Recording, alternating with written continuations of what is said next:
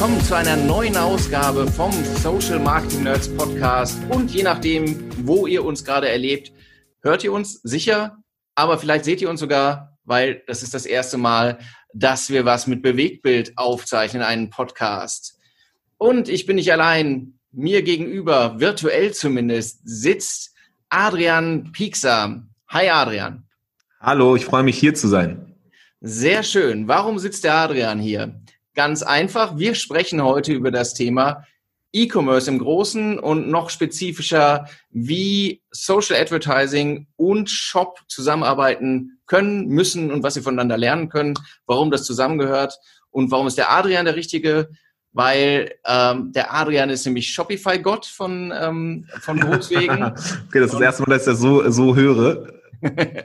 Gründer und Geschäftsführer von Tante E und ihr ähm, baut Shopify-Shops auf, ihr ähm, helft kleine Unternehmen, mittleren, größeren Unternehmen ähm, letztlich ihre Shops zu optimieren, beratet und eben äh, macht auch die Umsetzung. Ne? Und was für mich so geil ist, ihr habt halt selbst Shops, das heißt, ihr kommt nicht aus der Theorie, sondern ihr kommt aus dem leidgeprüften täglichen Arbeiten äh, wirklich im Shop. so ist es. Wahnsinn auf jeden Fall. Danke für diese äh, warmen Worte. Shopify Gott, interessante Bezeichnung auf jeden Fall. Aber äh, da, da weiß ich nicht ganz genau, ob das 100% zustimmen kann. Aber genau, wir sind Shopify-Experten, bauen viele Shops und helfen Leuten, den Shop zu optimieren. Und wie du es gesagt hast, eben auch ähm, nicht nur reine Agentur, sondern wir haben selber zwei eigene Shops, die wir betreiben und aufbauen und entsprechend dieses Leid kontinuierlich ein bisschen miterleben. Beziehungsweise Leid und Freude, ne? Das ist immer so eng, eng beieinander. Ja, wohl wahr, wohl wahr. Ähm, worüber sprechen wir heute? Eben schon einmal gesagt, das Thema ist eben die Verbindung schon ein Stück weit Social Advertising und Shop. Und ein paar Einzelthemen, über die wir gesagt haben, da sprechen wir auf jeden Fall drüber, ist einmal äh, Thema Messbarkeit, Tracking, müssen wir auf jeden Fall mal aufgreifen.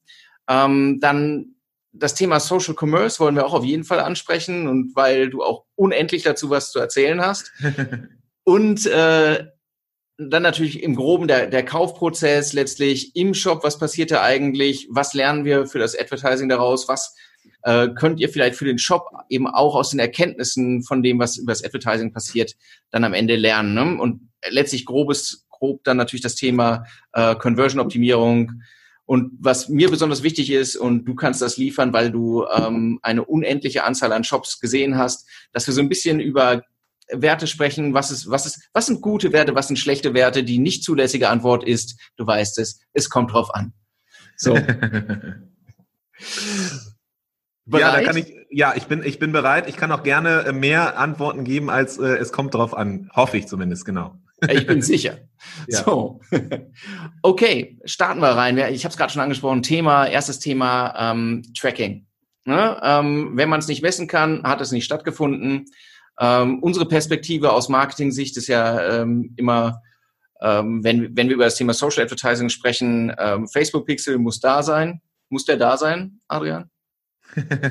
Das ist eine äh, gute Frage. Ich glaube, da kann man lange drüber philosophieren, aber ich bin komplett bei dir. Ähm, ich, ich sehe das ganz genauso wie du. Wir sind auch Freunde davon, datengetrieben zu arbeiten und entsprechend einfach ähm, alle Daten, wo es geht, auf jeden Fall die einzusammeln, einfach damit man nicht in einem Blindflug unterwegs ist, sondern ganz genau weiß, okay, was funktioniert, was funktioniert vielleicht nicht und das auch zurückführen kann. Eben, es fängt bei Ads an, ganz vorne und äh, hört dann irgendwann am Ende hoffentlich bei einem Kauf auf oder bei einem zweiten Kauf, einem dritten Kauf. Entsprechend ist natürlich umso spannender und wichtiger zu verstehen, ähm, wo, wer diese Zielgruppe war, woher der Traffic kommt und so weiter. Und deswegen ganz klar, ähm, Facebook Pixel, wenn man, sofern man zumindest Facebook Ads und Instagram Ads schaltet, muss auf jeden Fall drin sein.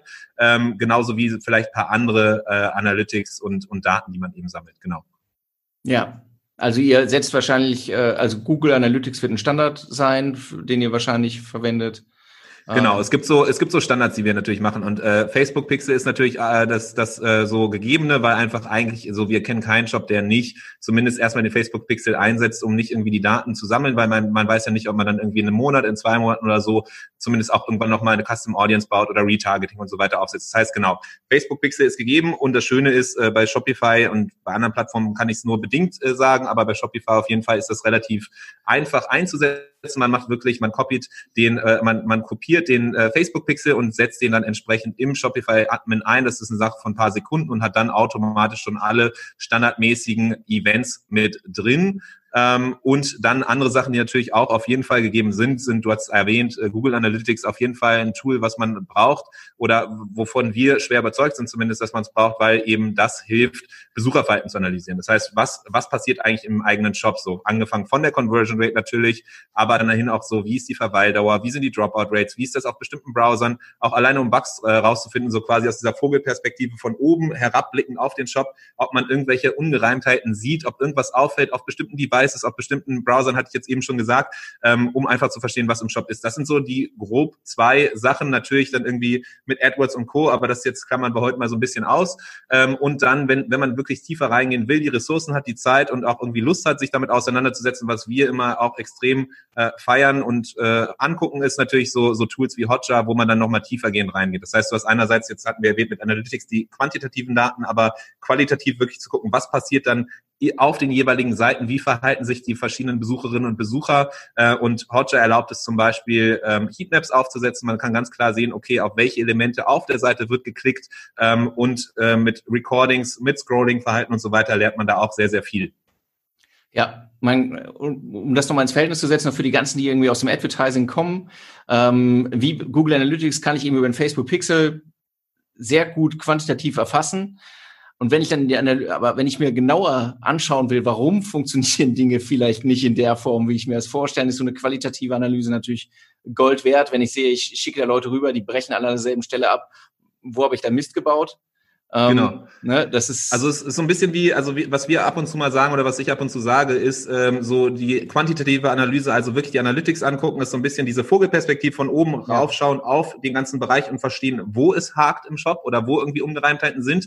Und wenn man dann so diese Spots gefunden hat, wo man merkt, okay, komisch, warum, warum brechen da so viele Leute auf dieser Seite ab oder warum brechen so viele Leute zum Beispiel auf, auf Mobile ab, ähm, dann kann man, dann kann man nämlich diese qualitative Analyse nehmen aus der Froschperspektive äh, im, im Shop quasi auf dieser Seite gucken und gucken, warum oder was hakt und warum äh, und kann zumindest äh, Hypothesen aufstellen. Ja. Also das ist, äh, geben wir, sehen wir als Gesetz an, ne? ähm, haben wir alles sauber verpixelt, können im Prinzip alles angucken. Ähm, jetzt müssen wir nur noch mit den Daten umgehen können. Läuft, genau. läuft. So, lass uns Umsatz machen. Ähm. Thema, das äh, in den letzten Jahren halt immer ähm, immer schon da gewesen ist, aber halt sukzessive immer größer wird, ähm, ist das Thema Social Commerce oder jetzt, um es praktischer zu machen, Facebook-Shops, äh, Instagram-Shops. Und ich finde das halt auch sehr spannend in dem Kontext, weil ähm, die Möglichkeiten, die Shopify bietet, ähm, da eigentlich auch ziemlich groß sind. Ähm, wie, wie beurteilst du das Thema? Wie geht ihr damit um? Also Social Commerce als Thema natürlich mega spannend und ein Thema, was in den letzten Monaten und Jahren halt äh, äh, immer weiter relevanter wurde ähm, und auch persönlich ein, ein Thema, was sehr feier. Und das ist, ähm, genau, man, man kann dann überlegen, okay, wo fängt es an, aber es äh, hilft einfach so diese verschiedenen Welten, die es vorher gab. Es, es gibt quasi diese Facebook-Welt, es gibt diese Instagram-Welt, man hat den eigenen Feed, man scrollt durch. Bisher war es typischerweise, klassischerweise so, dass man eben äh, einerseits die Welt äh, Social Media hat, sei es Instagram, sei es Facebook, und dann hat man die andere Welt Online-Shop. Und die sind klar getrennt. Es gibt eine klare Grenze, die dadurch zieht. Ab dem Klick auf eben dann zum Shop äh, kommt man in den Shop und sieht dann das Produkt und kann dann sich entscheiden, ob man es kaufen will. Aber so dieser Look and Feel, dieses ganze, dieses ganze Gefühl und Erlebnis und äh, ist, ist halt ein ganz klarer Cut. Und ähm, Social Commerce hilft halt eben entsprechend oder die Entwicklung, die es einfach in der letzten Zeit gab, diese Grenze immer weiter aufzubrechen und so ein bisschen einfach diese verschiedenen Welten äh, miteinander näher zu bringen und einfach so eine, so eine User Experience zu bringen, die einfach unabhängig vom Kanal äh, einem das, das gleiche Erlebnis bringt. Und so ein bisschen ist das das Gleiche, was halt auch passiert und beobachtbar ist zwischen Offline und Online. Ist egal, ob du jetzt irgendwie offline unterwegs bist oder online unterwegs bist, du bist immer wieder mit dieser Brand in Kontakt und das Erlebnis das Gleiche. Genauso ist es so ein bisschen bei Social Commerce halt. So, du, du siehst die Ad, du siehst das Produkt schon idealerweise in der Ad und kommst dann irgendwann rüber in den Shop und siehst im Shop aber auch gleichzeitig wieder irgendwie Instagram-Fotos und so weiter.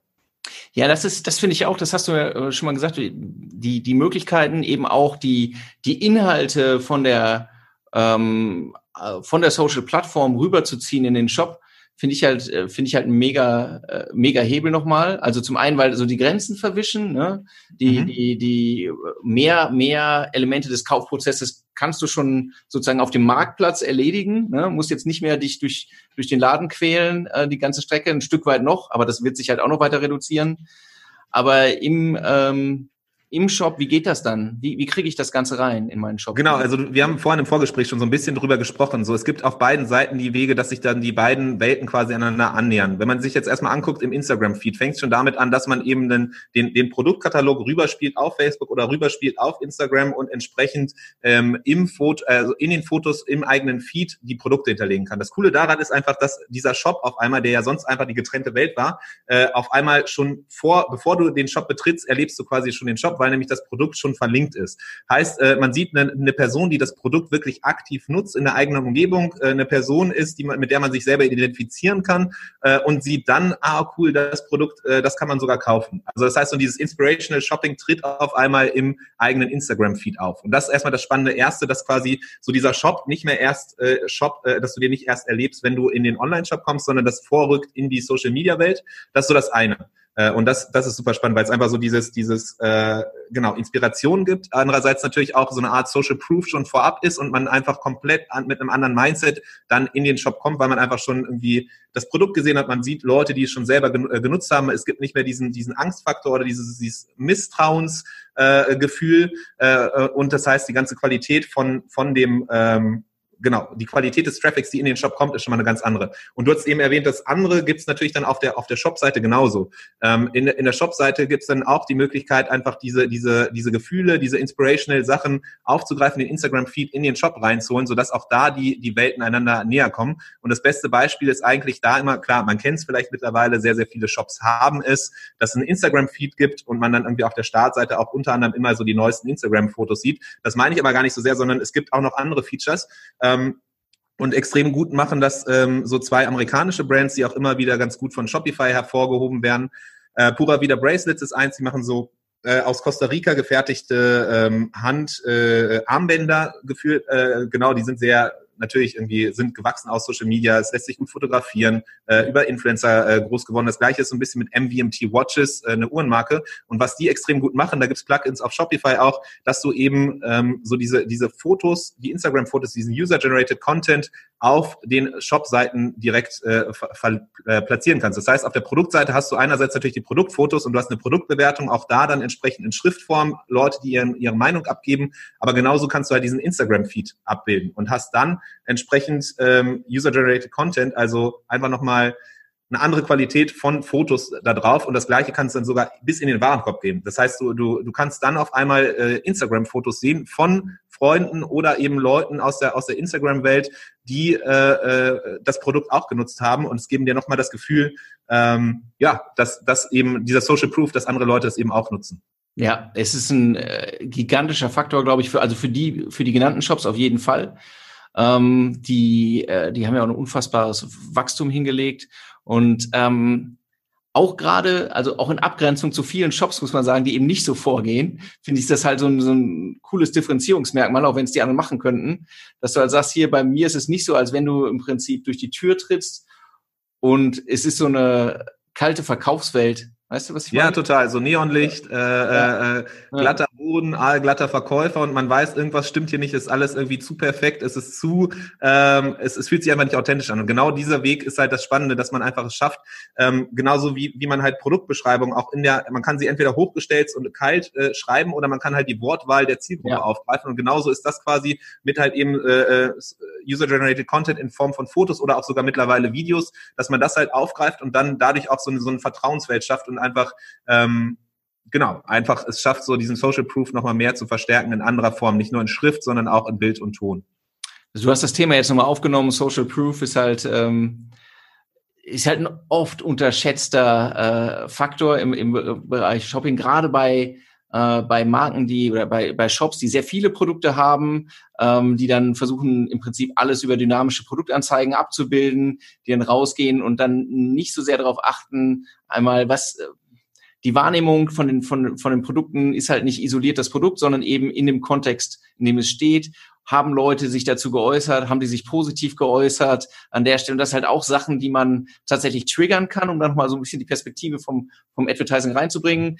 An, an wen spiele ich das Ganze eigentlich zuerst aus? Übrigens wär, würde auch so ein Faktor sein, äh, wenn ich, wenn ich irgendwie positive Sentiments, also positive äh, Kommentare und Feedback haben will zum, zu, zu so einem Thema, äh, gehe ich da vielleicht erstmal auf Leute los, die mich wahrscheinlich mögen, die schon bei uns gekauft haben und so weiter. Und dann erst hinten, weil die, die ersten Sentiments triggern halt.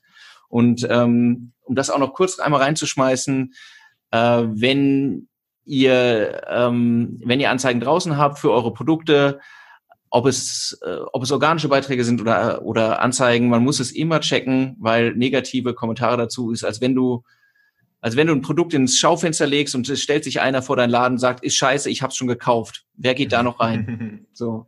Ähm, so viel kurz zum Thema Social Proof.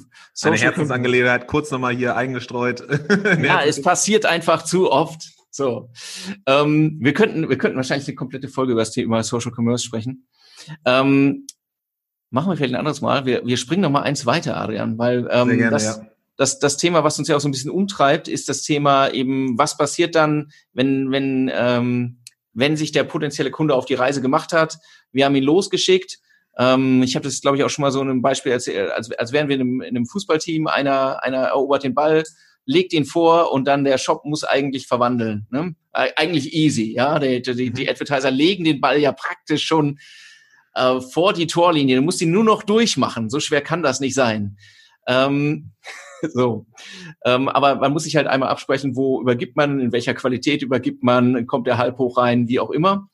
Ja. Ähm, und lass uns mal darüber sprechen, was, äh, was da wo passiert und wo man da noch Hebel hat, und wie man, wie man das Zusammenspiel auch so ein bisschen verbessert. Ne? Mega gerne. Also ich, ich finde das Beispiel, was du genannt hast, auch mit dem Team trifft es eigentlich ganz gut, weil nämlich ich kann die Perspektive verstehen von, von Advertisern, die ihre, ihre Werbung machen, extrem gute äh, äh, Klickpreise äh, erzielen und am Ende quasi den Ball vorlegen und der, der Shop muss doch nur noch konvertieren und wenn, wenn es dann nicht passiert, wenn der Ball nicht reinge, reingeschossen wird, der Kunde nicht kauft, dann, äh, dann muss doch irgendwas da mit dem Shop falsch sein und genauso ist natürlich aber auch aus, aus Stürmersicht derjenige, der dann irgendwie äh, die ganze Zeit immer schlechte Flanken kriegt, denkt sich so, ja, wie soll ich die denn reinmachen, wenn einfach die Vorlagen unfassbar schlecht sind. Das heißt, am Ende zählt es als Team halt eben Advertiser als auch Online-Shop Hand in Hand zu überlegen, okay, wie kann man diesen, weil auch hier wieder, wir haben ja eben gerade drüber gesprochen, gesprochen, es sind äh, so, die User Experience ist halt ein großer Weg. Den interessiert es nicht, ob irgendwie am Anfang Advertiser sich um ihn kümmern und danach dann irgendwie der, der Shop-Optimierer sich um ihn kümmert, sondern für die ist einfach relevant die, das Brand-Erlebnis von vorne bis hinten. Und genauso ist ja beim, beim Sport, jetzt in dem Fall mit, mit Fußball, genauso als Team musst du halt auch als großes Ganzes funktionieren. Und es ist, äh, ist komplett egal, ob du halt einen unfassbar guten äh, Star in der Mannschaft hast, einen guten Advertiser und einen schlechten Shop oder einen unfassbar guten Shop ohne, ohne Leute, die halt reinkommen, ist genauso schlecht. Also deswegen ja. äh, ist das auf jeden Fall eine ganz gute Metapher Metapher, die du hier äh, gebracht hast, die, glaube ich, auf jeden Fall sehr, sehr gut äh, äh passt.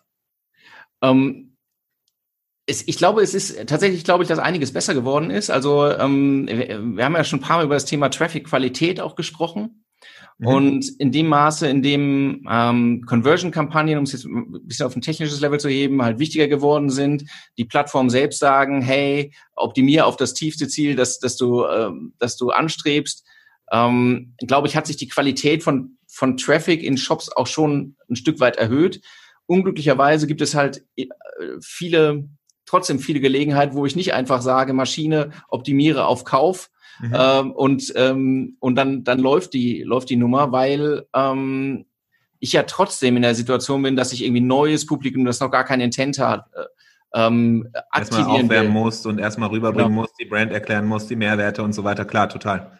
Genau. Und dann äh, am Ende, oder ich bin, wir haben das auch schon gehabt, die Situation, du wahrscheinlich auch, du bist in einem Shop mit ex, in einem hochpreisigen Shop, mhm. wo du dann sagen musst, okay, wenn du jetzt hier auf Conversion optimierst, um die nötige Anzahl von Conversions herzustellen, damit der Algorithmus irgendwie, da musst du, musst du ein äh, Budget in die Hand nehmen, mit dem du irgendwie ein, ein kleineres Spielcasino bespielen kannst. Ähm, und das, das Geld hat jetzt, äh, liegt jetzt vielleicht gerade nicht da. Ne? Mhm. Und das ist, also es gibt, es gibt Gelegenheiten, wo man sagen kann, okay, ich mache nicht einfach hier, ich äh, optimiere auf Purchase und so weiter. Ähm, nichtsdestotrotz ne, ist es ja, ähm, also sagen wir, du kriegst Traffic aus Traffic-Kampagnen. Also wir haben einfach Leute hingeschickt. Mhm. Das ist ja die Situation, die du ein bisschen beschrieben hast. So CPC ist billig, hurra. ja, so die undankbarste Situation wahrscheinlich für einen, der irgendwie Conversion Rate optimieren will und auf einmal dann irgendwie der, der, der Advertiser sich entscheidet, äh, die, die nur noch auf Traffic zu gehen, unabhängig von der Qualität. Äh, genau. ähm, wie, ähm, wo, wo siehst du denn so den, äh, wo, wo siehst du denn die größten Probleme auftreten? Also ähm, Ähm, ist das unqualifizierter Traffic oder, oder sind die Leute einfach inhaltlich falsch vorbereitet, die kommen in Shops? Das ist natürlich so, äh, da äh, schwer jetzt was Pauschales zu sagen, aber natürlich ist irgendwie, muss man das große Ganze sehen. Und ich bin da komplett bei dir, dass am Ende ist eine Teamleistung so. Das heißt, wenn jetzt irgendwie nur ein Advertiser auf, auf bestimmte Kriterien ganz, ganz vorne im, im Funnel irgendwie optimiert und am Ende das, was im Shop ankommt, gar nicht so sehr irgendwie das ist, äh, also die, das, das Ziel, was quasi auf das optimiert wird, vorne bei einer, meiner Advertising-Kampagne komplett nicht mit dem Ziel, was hinten im, im Shop quasi passiert ist. Wenn da ein Mismatch ist, auf jeden Fall, dann, dann ist das natürlich Katastrophe. Äh, idealerweise äh, spricht man wie auch im Team zu, äh, oder spricht man wie in einem Team oder spielt auch wie in einem Team zusammen und entsprechend kann man natürlich auch das, was wir eben schon ein bisschen angerissen hatten, äh, schon bei den, bei den Kampagnen natürlich irgendwie extrem stark darauf gehen, das Produkt zu platzieren oder auch einfach Mehrwerte von einem Produkt natürlich zu präsentieren. Das fängt dann an bei der Auswahl von Fotos. Äh, wie präsentiert präsentiert man das Produkt, wie äh, zeigt man, idealerweise schafft man es mit Videos, mit Fotos, die, die Situation zu kreieren und darzustellen, wo halt einfach der Painpoint von dem Nutzer, der Nutzerin oder eben die Mehrwerte des Produktes dargestellt werden. Genau das Gleiche, man könnte aufgreifen, User-Generated Content, wir hatten es besprochen, man kann genauso aufgreifen, äh, Produktbewertung und in der ganzen Copy, so dass man halt da schon sehr, sehr schnell äh, äh, educated quasi äh, und, und äh, über das Produkt oder die Marke halt äh, erklärt. Und wenn man natürlich irgendwie, und das, das ist halt irgendwie, keine Ahnung, wenn du, wenn du, äh, äh nehmen wir jetzt mal das Beispiel von einem, von einem Club so, ne? Du bist Clubbesitzer, du schickst irgendwelche Leute raus in eine, in eine Einkaufsmeile und äh, lässt die Leute dann einfach nur darauf optimieren, dass die an den Club kommen und nicht darauf, dass die am Ende auch deine Flaschen kaufen, äh, weil du irgendwie erstmal so Gratisgetränke äh, äh, versprichst. Dann kommen natürlich viele Leute in den Club rein, trinken das Gratisgetränk und gehen wieder raus. Äh, hast, hast du als Clubbesitzer nicht so viel von, sondern hast mehr Ausgaben, genauso wie du Ausgaben hast, halt, wenn du die Ads schaltest. Wenn du aber schon vornherein irgendwie sagst, so, hey, es gibt heute ein Special mit irgendwie, keine Ahnung, reduzierten Preisen oder dem Act, der dann auftritt, dann ist natürlich die Wahrnehmung Wahrnehmung oder die Motivation von den Leuten, die sich dann entscheiden, in den Club zu kommen, ganz anders. Und so ist das so ein bisschen mit dem Shop halt auch. Ähm, genau, dass man sehr, sehr viele Anhaltspunkte natürlich vorne hat, äh, schon, schon in der Ad selber sehr gut auf, das, auf den Kauf später vorzubereiten. Aber es hängt natürlich dann auch immer stark von der, von der Strategie ab und da kommst du dann ins Spiel. Aber äh, du hast, du hast gerade schon einen Punkt angesprochen, ne? ähm, wenn du die Leute irgendwie mit Gratis-Drinks lockst, ne? ähm, um das jetzt nochmal kurz ins, äh, das, das finde ich ja auch mal so ein Thema wenn du, wenn du irgendwie, du äh, packst noch Gutscheine, irgendwie Discount, äh, bla bla äh, Codes dazu, so in der Ad. Mhm. Ja? Und ähm, du verlierst halt, also man sieht es relativ oft, dass du Leute verlierst auf dem Weg, also die gekommen sind mit diesem, weil du dieses Versprechen nach vorne geschoben hast. Du hast mhm. zehn mhm. Prozent, die landen dann aber irgendwo und da ist nichts mehr davon zu sehen. Ne? Mhm. Ne? Genau, ähm, also genauso gilt das natürlich auch für den Online-Shop selber. So, du kannst als, äh, als Advertiser noch so gute Kampagnen machen, wenn am Ende das nicht aufgegriffen wird, was du vorher halt versprichst und das, was du erzählst oder auch die Story von deiner Marke einfach nicht so dargestellt wird in dem, in dem Weg. Du hast das äh, ein super nices Video, du hast eine super nice Copy, du hast alles irgendwie perfekt und dann kommen die Leute auch in den Shop und da ist einfach nichts von diesem guten Gefühl halt wieder zu erkennen. Das ist natürlich genau das gleiche Problem. Das heißt, in einem Shop muss auch das aufgegriffen werden und es muss natürlich dann auch da äh, das aufgegriffen werden, was eben an Mehrwerten und ähnlichem ähm, ja, kommuniziert wird. Ähm. Macht ihr das, macht ihr das ähm, auf einer regelmäßigen Basis? Also es gibt ja viele Anlässe, ne? Das ist ja im Prinzip so ein bisschen wie das, das, das Shopping-Erlebnis von Beginn an so ein bisschen mehr zu personalisieren, wenn ich die, die Werbung irgendwie zielgruppenspezifisch ausspiele ähm, und gestalte, also mit einem bestimmten Trigger nach rausgehe. Ähm, für den einen ist es irgendwie für eine, eine Zielgruppe, die reagiert auf den günstigen Preis, eine andere Zielgruppe auf das auf das auf das Nachhaltigkeitsversprechen und so weiter. Ähm, gibt es Möglichkeiten, das anzupassen? Macht ihr das? Macht ihr das über Landingpages oder wie wäre euer euer normales Vorgehen dabei?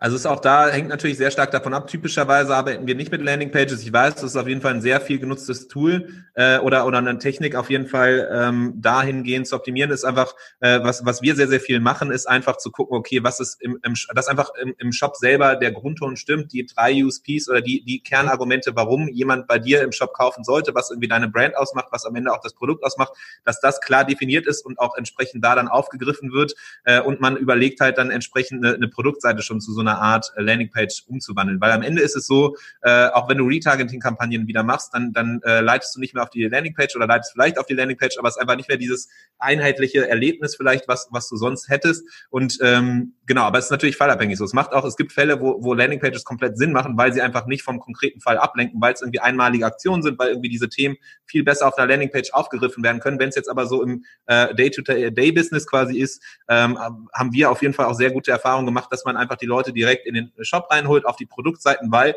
das Ziel ja auch das ist, dass die langfristig dann auch nicht nur einmal kaufen, sondern mehrfach und entsprechend schon auch an den, den Shop gewöhnt werden, an auch, auch da die Möglichkeit haben, sich vielleicht erstmal überhaupt mit der Brand auseinanderzusetzen, die Story, wofür stehen sie, was ist das Gesicht, wer ist die Persönlichkeit hinter dem Shop ähm, und, und das alles und das, das kann man dann halt ähm, genau, es gibt Vor- und Nachteile halt. Also man muss austesten. Am Ende ist auch das, und da hatten wir ja auch am Anfang drüber äh, gesprochen, so äh, datengetrieben und Testing und so weiter. Auch da, glaube ich, kann man per se nicht für jeden Kontext einfach eine pauschale Aussage treffen, sondern es macht Sinn, ähm, das auszuprobieren oder sich auch mit seiner eigenen Brand auseinanderzusetzen, der Positionierung und was einem wichtig ist. Ähm. Es ist das ist ein, ähm, du hast es gerade schon so angesprochen, ähm, du erzählst ja auch deine Geschichte so ein bisschen im Shop womöglich, also abhängig davon, was du jetzt bist, wenn du jetzt irgendwie ähm, äh, seelenlos Produkte aus keine Ahnung wo hier verschickst, ja. dann vielleicht nicht, aber ähm, in in vielen Shops und ich glaube auch die, die ihr betreut, ist es ja so, dass es halt schon sehr über die über die Story, über die die, die den Shop betreiben, funktioniert. Ähm, und die darüber auch wachsen, auch in Abgrenzung zu Shopping-Plattformen tatsächlich dann, ne? Mhm. also zu, zu, Amazon und so weiter. Ähm, habt ihr habt ihr Erfahrung, wie ob es ob es hilfreich ist, die Leute ähm, tatsächlich auch vielleicht nicht nur auf die Einzelprodukte zu schicken, sondern im Prinzip so die Reise mitmachen zu lassen über die über die Story des des Betreibers und so weiter, oder ist das eigentlich ein nutzloses Ding? Also wir ähm, arbeiten sehr, sehr viel mit Direct-Consumer-Brands zusammen und die, äh, und das vielleicht auch so ein bisschen dem geschuldet, wie irgendwie, äh, wo in welchem Klientel Shopify stark ist und das einfach sehr oft in diesen Do-it-yourself und äh, äh, mit einem aus, aus der Motivation des Produktes heraus zu starten und dann halt zu wachsen. Und mittlerweile sind natürlich auch sehr viele Direct-Consumer-Brands extrem groß und sind der Tra Plattform treu geblieben, weil eben das Schöne ist, dass man irgendwie klein starten kann, aber dann auch mit der Plattform, die Plattform mit einem mitwächst. Ähm, und da ist es sehr, sehr stark, so dass auf jeden Fall die Persönlichkeit und das, also die Gründe, oft, oft halt einfach auch die Gründer oder Gründerinnen als, als Person das Gesicht im Shop sind, die die persönliche Ansprache machen, auch da wieder von vorne bis hinten. Das heißt irgendwie, äh, ist nicht nur, dass die einmal genannt werden auf der Über uns Seite, sondern halt auch diese persönliche Story oder auch, auch das, was die Motivation des Produktes ausmacht, entsprechend auch auf der Startseite verlinkt ist, aber auch auf der Produktseite irgendwo aufgegriffen wird, wenn du dann gekauft hast, dass die Bestellbestätigung entsprechend auch im Namen von dieser Person an dich geschickt wird und im E-Mail-Marketing, in der Automatisierung danach, wenn es dann irgendwie darauf kommt, äh, ankommt, dass man so, so ein Winback-Sequenzen macht oder irgendwie andere Reminder sendet und so weiter oder auch einfach eine Dankes-E-Mail nach dem Kauf, dass das halt immer auch eben entsprechend im Namen von einer Person im, im äh, im Team ist. So, und da, da eignet sich natürlich dann oft äh, die Gründerin oder der Gründer als Gesicht oder das, das Gründerteam. Genauso natürlich aber auch äh, andere Teammitglieder, die irgendwie im Kundenkontakt sind und diese persönliche Nähe aufbauen können. Das heißt, so Persönlichkeit definitiv. Warum hat man begonnen, überhaupt dieses Produkt zu machen? Was treibt einen an? Äh, daraus ableiten auch natürlich, was sind die Stärken des Produktes und was zeichnet einen von der Konkurrenz ab. Und ähm, genau auch gleichzeitig so ein bisschen einfach diese persönliche Nähe zu schaffen, weil am Ende ist es die Identifikation mit dem Shop, äh, die dazu führt, dass Leute auch oft eben einer einer Brand treu bleiben und nicht nur einfach so transaktional kaufen einmal, sondern halt auch wirklich äh, davon begeistert sind und so eine Art genau Direct Consumer Brands versuchen immer Communities aufzubauen, so Multiplikatoren, Leute, die nicht nur einmal kaufen mehrmals, sondern idealerweise auch so feiern, weil sie dahinter stehen hinter dem, was die Werte ausmachen ähm, dass sie es auch anderen erzählen. Und ich meine, wir kennen beide, wir arbeiten auch mit äh, einem äh, Kunden zusammen, Kupfergrün, die machen das genau das. Die haben diese zwei Gesichter, die äh, und und haben einen groß, haben klare Vision, einen klaren Antrieb aus eigenem Interesse heraus, warum sie dieses Produkt gestartet haben und entsprechend ähm, ja, äh, gibt es die Leute, identifizieren sich viel schneller und auch da kann man das zum Beispiel wieder sehen, so die über uns Seite oder auch diese ganze persönliche Story als ein weiterer Treiber von eben äh, vertrauensweckenden Elementen, die dann dazu führen, dass am Ende die Conversion Rate äh, positiv davon beeinflusst wird. Ja, ja, Glaub, Glaubwürdigkeit ist auf jeden Fall ein erheblicher Treiber. Ne? Wir haben, äh, wir, wir sprechen an vielen Stellen dann eigentlich über Glaubwürdigkeit. Wir haben eben über das Thema Social Proof gesprochen, mhm. was im Prinzip so die geliehene Glaubwürdigkeit anderer Käufer ist. Mhm. Und hier dann ja eben auf der anderen Seite eben auch über die äh, von den von von den Shop-Betreibern. Ne? Das ist ja das ist ja völlig richtig, weil ähm, ähm, weil die die haben eine Mission, die glauben an das Produkt, die stehen dahinter und es ist nicht eine, allein äh, ein wirtschaftliches Interesse, nur was dahinter steht. Genau, und man muss natürlich dann überlegen, so ist bei, äh, bei manchen Unternehmen oder manchen Brands äh, ist es einfacher, diese Vision oder diese, diese Persönlichkeit zu kreieren. Man muss aufpassen natürlich, dass es nicht zu gestellt wirkt, ähm, aber generell ist es einfach extrem wichtig, oder das ist meine, meine Überzeugung zumindest, dass einfach dieser ganze Markt fragmentierter wird und einfach viel mehr diese Persönlichkeit Relevanz ist. Natürlich gibt's ein, weil es gibt ein Amazon und natürlich wird's irgendwie gibt's ein About You oder ein Zalando, die auch äh, äh, bedingt Persönlichkeit haben, sondern da einfach auch halt eben ähm, so das Produkt im Vordergrund steht. Aber ich glaube, glaube, wenn man halt eben äh, als Direct-Consumer-Brand zumindest unterwegs sein will und erfolgreich sein will, äh, auch egal wie groß man ist oder wie viel Umsatz man am Ende treibt, ich glaube, gerade da gibt es extrem viele spannende Beispiele, wie man es schafft, halt einen loyalen Kundenstamm aufzubauen, dadurch, dass man eben diese Persönlichkeit kreiert und Identifikationsanknüpfungspunkte schafft. Das muss nicht immer die Gründerstory sein. Es gibt auch ganz viele andere Möglichkeiten, aber halt eben dieses man steht für etwas und man kann, man weiß sofort im Kopf, von dieser Person ist man sofort abgestimmt, ah ja, die Marke so und so, die steht für das und das so. Und deswegen finde ich die cool. So ist es. Mir wird warm ums Herz. Lass uns über Zahlen sprechen. Sehr gerne.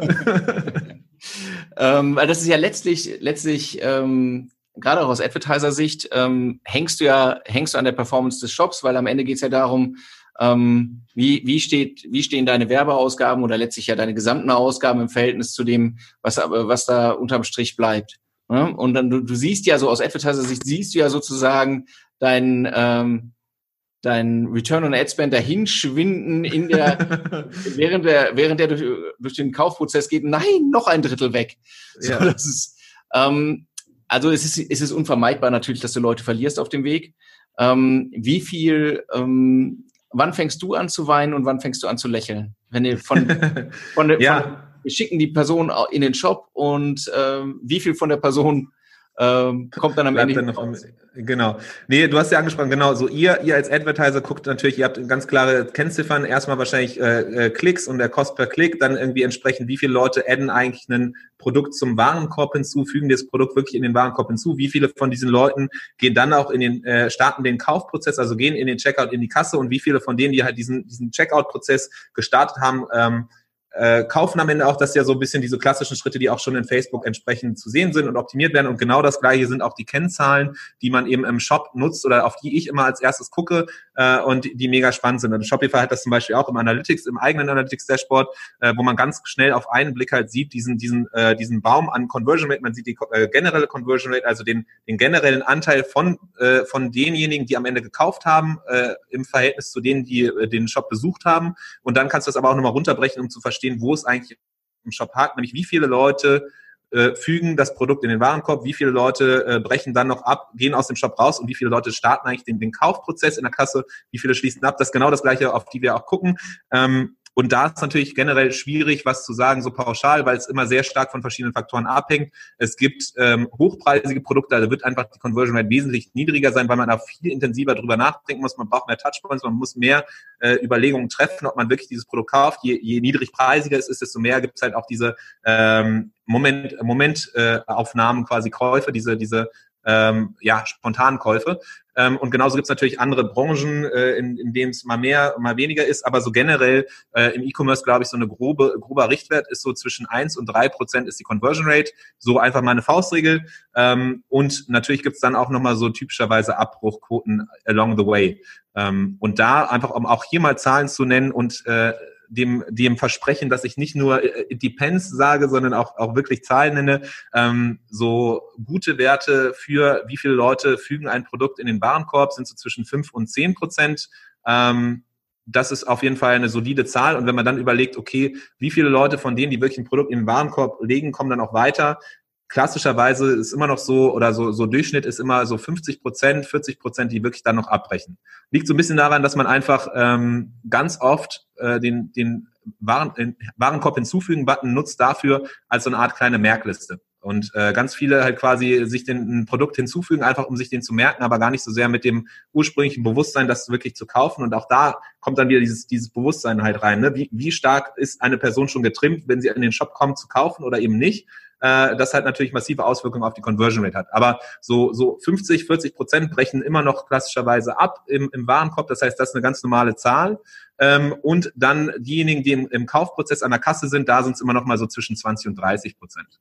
Ähm, Genau, das ist so, so grobe Richtwerte. Das heißt, wenn du irgendwie im, im Checkout 50 Prozent Abbruchquote hast, dann musst du ganz klar reingehen und gucken, warum das so ist. Äh, auch da gibt's verschiedene, verschiedene Gründe. Äh, wenn auf einmal irgendwie 60, 70 Prozent im Warenkorb noch abbrechen, auch da gibt's dann Gründe, warum Leute so viel abbrechen und entsprechend kann man da Hebel einstellen und äh, vorher halt auch in der ganzen Art und Weise, wie dann der Shop das Produkt und so weiter äh, präsentiert. Wir können gerne äh, reingehen in so paar paar, in, in jedem dieser Abschnitte und mal gucken, was so Hebel sind, wenn du möchtest. Das finde ich, das finde ich sehr cool. Ich wollte noch mal kurz anfügen dabei, weil da, wir haben eben über die Traffic-Qualität gesprochen mhm. und die Möglichkeiten eben auf einzelne Events jetzt über, über äh, Facebook äh, auch zu, zu optimieren.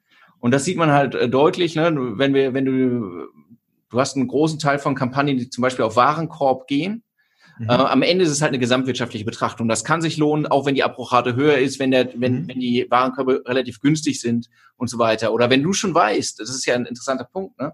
wenn du schon weißt, du bist eigentlich gut darin, die Leute aus dem Warenkorb weiterzubringen, weil, der, weil es total easy ist, weil du nochmal einen Trigger setzt und so weiter, dann ist das Ziel, als Advertising-Ziel auf den Warenkorb zu gehen, ähm, ja viel, viel günstiger als, äh, als zu sagen, hier, Käufer, Käufer, Käufer, größeres mhm. Volumen oder weil deine, weil deine, deine Produkte so arschteuer sind, mhm. hast du gar nicht die Kapazität irgendwie auf Purchase zu gehen, dann, dann, dann kann das ja, dann kann sich daraus ja auch bedingen, dass du sozusagen einen Überhang hast an einem bestimmten Step. Ne? Zum, Beispiel, mhm. also in den häufigsten Fällen aus meiner Sicht irgendwie ähm, Warenkorb, also das günstigste Ziel für, ne, ist natürlich Traffic irgendwie auf die Seite zu schießen. Dann irgendwie Content View würde normalerweise irgendwie äh, das, die Betrachtung eines Produktes schon voraussetzen. Dort würdest du aber auch wahrscheinlich Leute schon direkt hinschießen, muss man mhm. sagen. Ähm, und dann äh, würdest du ja auf den Warenkorb gehen. Und in vielen Fällen siehst du, okay, wir schießen die Leute auf den Warenkorb, weil wir wissen, wir werden sie eh entweder ins Retargeting von da nehmen, aber dann haben sie schon, haben wir sie im Kopf schon ziemlich weit gehabt, ne? weil mhm. wir haben ja schon dieses ja. reingelegt. Und dann kann sich das trotzdem am Ende lohnen. Das ist halt am Ende ein bisschen ein Mathe-Spiel, finde ich immer. Mhm. Ob, ob sich vielleicht auch qualitativ nicht so hoher Traffic zum bestimmten Teil am Ende dann doch noch auszahlt oder nicht. Aber wie du schon gesagt hast, fände ich cool, wenn wir da, wenn wir da nochmal kurz drüber sprechen. Ähm, wie, was sind denn die häufigsten Hebel, die dann da auftreten bei den verschiedenen Steps? Ja, also es ist am Ende mega spannend halt zu sehen, dass irgendwie, ob je, je, egal unabhängig davon, wie individuell die Antriebsgründe sind, warum eine Person sich entscheidet, ein bestimmtes Produkt zu, äh, zu kaufen oder eben nicht, ist es am Ende trotzdem in der großen ganzen Masse so super kalkulierbar und echt in Zahlen spielen. Das ist halt irgendwie äh, echt, echt beeindruckend.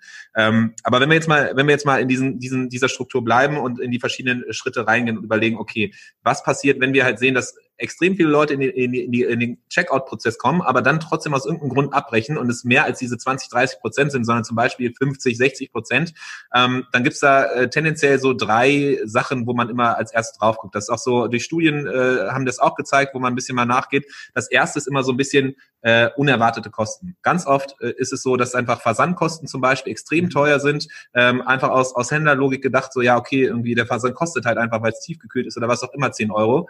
Ähm, deswegen deswegen setze ich jetzt auch mal 10 Euro an. Die Person äh, überlegt sich lange, soll sie das Produkt kaufen oder nicht. Und dann kommen auf einmal noch 10 Euro unerwartet dazu, weil es vorher auch so mittelmäßig äh, kommuniziert wurde. Das heißt, Versandkosten, unerwartete Kosten, typischerweise eben Versandkosten, ist so mit einer der größten Treiber. Ein anderer Treiber, so auch unter den Top 3 sind äh, nicht, nicht verfügbare Zahlungsanbieter wird immer weniger, denke ich mal, weil einfach mittlerweile standardmäßig ist, dass irgendwie äh, eigentlich alle einen PayPal-Account haben, Kreditkarte, Amazon Pay vielleicht. Aber äh, vor allem, wenn man Zielgruppen hat, die bisschen älter sind, ähm, die eben entsprechend noch aus der Generation kommen von irgendwie Katalog, Versandhandel und so, ist eben auf jeden Fall auch äh, Kauf auf Rechnung ein extremer, äh, extrem relevant. Wir hatten das selber bei unserem damaligen Shop, dass wir einfach eine Zielgruppe bespielt haben von 50 Jahren drüber äh, und es waren extrem hohe Abbruchquoten im, im, im Checkout und es lag daran, weil es damals noch keine Integration von, von Kauf auf Rechnung bei Shopify gab. Mittlerweile gibt es mit Klarna da was.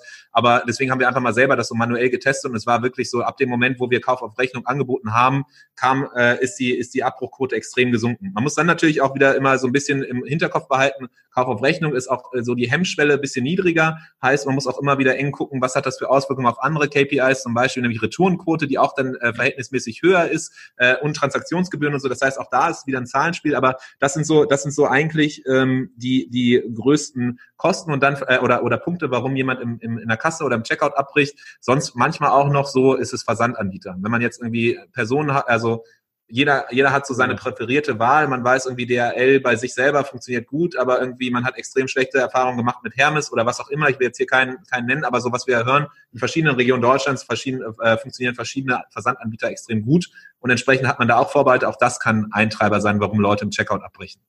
Ähm, genau. Und, und wenn man weiter guckt, so äh, bei, bei Warenkorb, warum brechen Leute im Warenkorb ab? Also ein, ein großer Teil ist halt wirklich so, weil es wie so eine Wishlist, wie so ein Merkzettel genutzt wird. Mhm. Aber auch da kann es sein, dass dann sowas wie, wie Vertrauenselemente einfach nochmal fehlen. Das heißt irgendwie, was sind, was sind, äh, was ist Social Proof? Äh, kann man da irgendwie noch was anbringen? Ähm, gibt es, gibt es PR-Logos oder was auch immer, irgendwelche äh, Sachen, die zeigen, dass man wirklich vertrauenswürdig ist, ein seriöses, äh, seriöser Shop und dass man, dass das Geld, was die Leute am Ende auch in den Shop reinstecken, auch wirklich am Ende das Produkt wieder zurückkommt. Äh, äh, ist manchmal halt bei Marken, die man nicht kennt und die ein bisschen edgy aussehen, die Shops, dann immer eine große Frage halt. Ne? Wie viel ist man bereit, auf Vorschuss zu gehen, das äh, Geld auszugeben oder eben auch nicht? Ähm, und genau, und dann generell, ähm, was sonst noch ähm, äh, vorne, vorneweg gibt's auch verschiedene Treiber. Auch da eine, eine große Sache ist halt immer wieder so, was wir ganz oft sehen, was, was falsch gemacht wird von Shops, ist äh, die Navigation und Strukturierung überhaupt von dem eigentlichen Shop. Wie klar ist es erkenntlich, dass man übers Menü und über die verschiedenen äh, Punkte und die Startseite halt eigentlich weiß, was, das, was der Shop an, an Produkten verkauft, was sind die verschiedenen Kategorien und verstehe ich das sofort und komme ich dahin, wo ich eigentlich hin will. So, das, das ist das eine. Und dann vieles andere hatten wir schon genannt mit, mit eben dann ähm, Social Proof, mit, mit äh, den USPs und äh, man kann da noch sehr weit reingehen. In bestimmten Fällen ist zum Beispiel Filteroption äh, eine, eine wichtige Sache, weil man eben überlegt, okay, wie schafft man es, die Leute an die Hand zu nehmen, zum eigentlichen Produkt hinzukommen. Manchmal machen Konfiguratoren Sinn, wenn das Produkt halt extrem äh, schwierig ist. Manchmal machen Paketbundles Sinn, weil man einfach das Produkt als solches ein Thema ist, was extrem schwierig ist und deswegen ein, ein vorgefertigtes Paket äh, die, äh, die Hemmschwelle ein bisschen abnehmen, abnehmen lässt. Ähm, genau, da gibt es sehr, sehr viele Gründe, äh, Gründe oder, oder Dinge, da kann man halt auf den verschiedenen Sta äh, Momenten, Startseite, Produktseite, Kategorieseite äh, nochmal tiefergehend dann reingucken. Ähm. Und der Hebel ist, man muss es einfach sagen, ne? der Hebel für eine Shop-Optimierung ist gesamtwirtschaftlich halt gigantisch. Total. Weil, weil du, du, du machst eine Optimierung, du machst natürlich nicht eine Optimierung, weil du testest, ja, aber, mhm. aber jede Optimierung, die durchgezogen ist, ist einmal gemacht worden, hat aber Auswirkungen auf das, auf das, äh, auf die Effizienz des verwendeten Werbebudgets jetzt nach vorne gedacht, der riesig ist. Ne? Während du dir vorne irgendwie ähm, äh, dein Hirn zermarterst, um irgendwie ist das Wort heben oder das Wort bringen oder das Wort irgendwas die beste Ad-Copy, ja, ja. äh, schiebst du hinten im, im, im Checkout was rum und hast einen deutlich größeren Hebel. Ne? Man muss ja mal gucken, wo ist denn, wo ist eigentlich richtig viel zu holen. Ne? Das ist schon, das ist schon extrem spannend. Total. Ähm, und, und vielleicht nochmal ganz kurz mit diesem, mit dem Beispiel auch äh, alleine schon so, so äh, vermeintlich einfache Sachen wie die Menüstrukturierung. Äh, ein spannender Case äh, finde ich zum Beispiel Paper and Tea, das ist eine Berliner Teemarke. Ähm, Tee einfach aus dem Grunde spannend, weil, weil auch da muss man irgendwie die Zielgruppe verstehen und wissen, wer sind eigentlich die Leute, die in den Shop kommen. Und bei Tee ist das extrem spannend in der Hinsicht, weil du einerseits die Leute hast, so wie ich, die gar keine Ahnung haben von Tee und irgendwie sagen, okay, ich habe irgendwie früher als Kind immer Pfefferminztee getrunken, aber mehr weiß ich jetzt auch nicht. Ähm, und die, die gerne an die Hand genommen werden wollen und keine Ahnung haben. Genauso hast du aber auch die extremen Tee-Experten, die ganz genau wissen, ich habe schon immer mein, äh, äh, äh keine Ahnung, äh, Räubusch-Tee so und so aus irgendwie dem und dem Land ge geholt. Und das heißt, alleine da musst du es schaffen, halt dann irgendwie, einerseits musst du verstehen, wer deine Zielgruppe ist, was die Antriebsgründe sind, dass die einen gibt, die extrem halt genau ganz klar wissen, was sie wollen. Und auf der anderen Seite hast du die, die eben gar nicht wissen und irgendwie an die Hand genommen werden wollen. Und äh, das alles uns zu unterbringen, es gibt, und die machen das extrem spannend. Das heißt, wenn, wenn jemand sich mal so ein bisschen inspirieren lassen will, weil da hat man es extrem gut strukturiert nach, nach, nach Art, nach Herkunftsland, man hat trotzdem auch Pakete, man hat Sets, man hat irgendwie so jeder, jeder in, in wenigen äh, äh, Klicks kannst du quasi dahin kommen und jeder wird abgeholt. Und das ist ganz mega, mega spannend auf jeden Fall.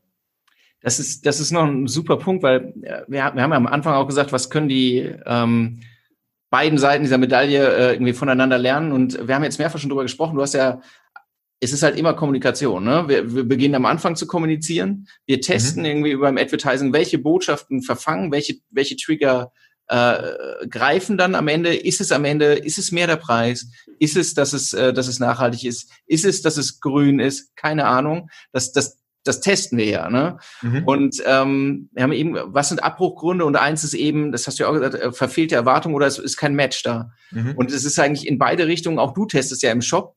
Und äh, eigentlich, also das, was ich finde, was immer der Shop ganz gut lernen kann, ist, weil du vorne unendlich viele Botschaften testest, mhm. mit die Botschaften müssen sich halt hinten wiederholen. Ne? genau, und das ist halt das Spannende. Eigentlich diese Erkenntnis, die du machst, durch das, weil, weil man bei, bei Ads viel mehr testet und viel mehr verschiedene Sachen ausspielt und auch viel leichter, glaube ich, einfach mal Sachen ausprobiert, bestimmte Fotos, bestimmte, bestimmte äh, äh, Mehrwerte, dass man das eigentlich, diese Informationen müssen sofort übergeben werden von halt dem Advertiser rüber an die Leute, die halt sich um den, um den Shop äh, kümmern, weil natürlich dann idealerweise diese, diese Sachen aufgegriffen werden müssen, getestet werden müssen, in, in, ziemlich sicher auch die Sachen dann extrem gut konvertieren im Shop selber so. Und im Shop selber ist natürlich einfach, weil es ein größeres Konstrukt ist, ist es oft schwieriger, da Sachen anzupassen, äh, je nachdem, welche Plattform man eben nutzt. Und äh, deswegen ist das so ein bisschen träger vielleicht. Aber gerade deswegen ist umso wichtiger, diese Erkenntnisse, die ihr sammelt, im, im Advertising halt rüberzugeben und auch zu nutzen dann eben im Shop. Weil am Ende will man ja wieder auch das große Ganze als solches, äh, als Team optimieren.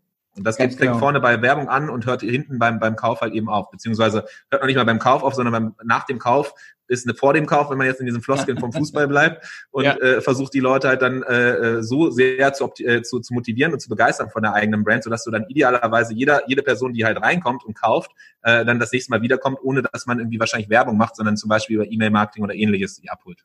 Genau, genau. Und du sagst es ja auch, ne? Du hast ja auch eigene äh, eigene Kommunikationsanlässe noch im Shop und so weiter. Auch die, auch das sind ja spannende Informationen, die nach vorne gehen können. Hier, wir haben hier etwas anders gemacht.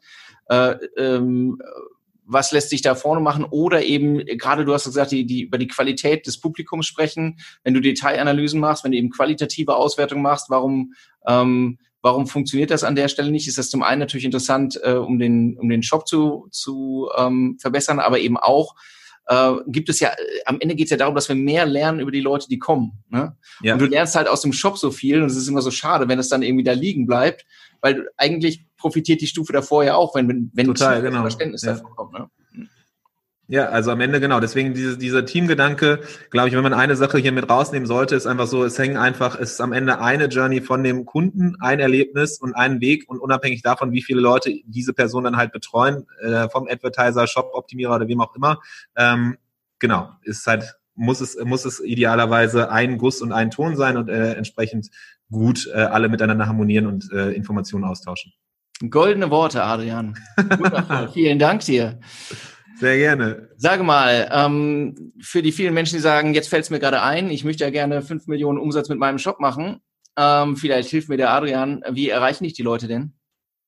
Ähm, also einerseits natürlich, wenn man ein bisschen mehr über, über uns und als Agentur äh, erfahren möchte, gerne unter www.tante-e.com äh, gucken und dann erfährt man so ein bisschen mehr über unsere Agentur, aber gerne auch mich einfach direkt auf, auf LinkedIn adden unter Adrian Piekser, P-I-E-G-S-A einfach mal suchen und dann auch gerne da äh, kontaktieren äh, und hinzufügen. Also ich glaube, das sind so die zwei solidesten Wege, um auf jeden Fall in Kontakt zu kommen. Super, Adrian, ganz, ganz herzlichen Dank dir, dass du heute dabei warst. Ich danke dir. Es war sehr spannend. Ich hoffe nicht zu ermüdend und mit einigen Informationen gespickt. Auf jeden Fall. Wenn euch das Ganze gefallen hat, dann ähm, zögert nicht, äh, uns äh, entweder zu abonnieren oder eine gute Bewertung dazulassen. Freuen wir uns. Wenn es euch nicht gefallen hat, zögert nicht, uns anzuschreiben. Wenn ihr was anderes noch zum Thema E-Commerce Shopping hören wollt, wenn ihr noch ein Thema habt, das äh, euch auf der Seele brennt, schreibt uns auch. Ähm, äh, kümmern wir uns gern drum. Alles klar, dann euch allen. Tschö. Tschüss, macht's gut.